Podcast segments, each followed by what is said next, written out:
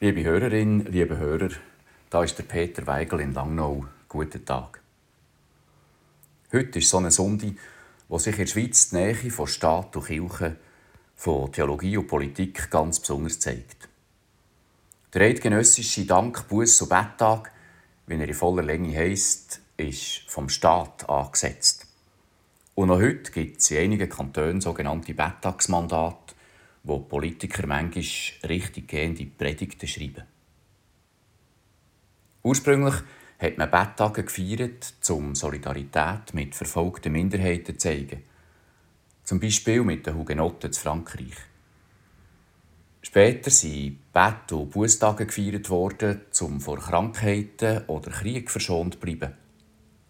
Oder nach dem Dreißigjährigen Krieg, um dafür zu danken, dass der nicht bis zu uns gekommen ist. Nach der Gründung des Bundesstaats hat der Betttag eine wichtige Rolle übernommen für die Einheit des Land. Die verschiedenen Parteien und Konfessionen haben angefangen am gleichen Tag und nach dies nach sogar gemeinsam feiern. Und so bietet dieser Tag bis heute Gelegenheit, sich darauf zu besinnen, für was wir dankbar sein können. Wo wir darauf angewiesen bleiben, dass uns jemand vergibt, was uns abverheilt ist und wenn wir Gutes wünschen in unserer Fürbitte. Und ja, da hat der Staat schon recht. Das können wir alle, ganz gleich, wie und was wir glauben oder abstimmen. Ich zum Beispiel bin dankbar, an einem Ort zu leben, wo politische Prozesse demokratisch ausgekäset werden und sehr transparent sind. Auch wenn ich längst nicht mit allem zufrieden bin, wie es da rauskommt, konnte ich doch mitreden und hören, was andere umtreibt. Wenn es ums Bußtun geht, so ist mir gerade zuvorderst, dass ich euch, liebe Hörer, liebe Hörerin, letzte Sonntag das Wort zum Tag schuldig geblieben bin. Das tut mir sehr leid. Es ist mir, und das ist mir unangenehm, zwischen anderer Bütze irgendwo auf der Strecke geblieben. Ich bitte euch um Entschuldigung.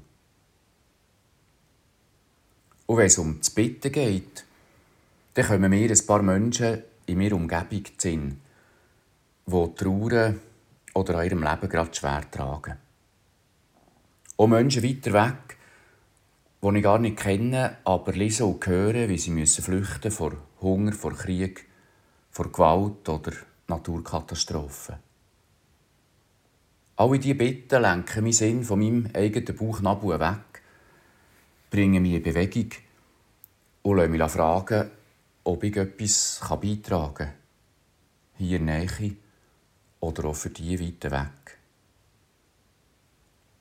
Und dann denke ich, ja, da haben Staaten und Glaubensgemeinschaften eine gemeinsame Hoffnung, eine gemeinsame Aufgabe und auch eine gemeinsame Verantwortung.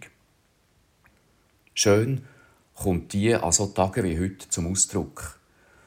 Und sind wir miteinander unterwegs. Durchaus auch in kritischer Partnerschaft. Aber verbunden für die Menschen. Und wenn jetzt da der Pfarrer schon fast wie ein Politiker tönt hat, ja, nur so dann. Ich wünsche euch, liebe Hörerin, liebe Hörer, einen ganz guten Dank, Buß und Betttag. Peter Weigel, Langnau.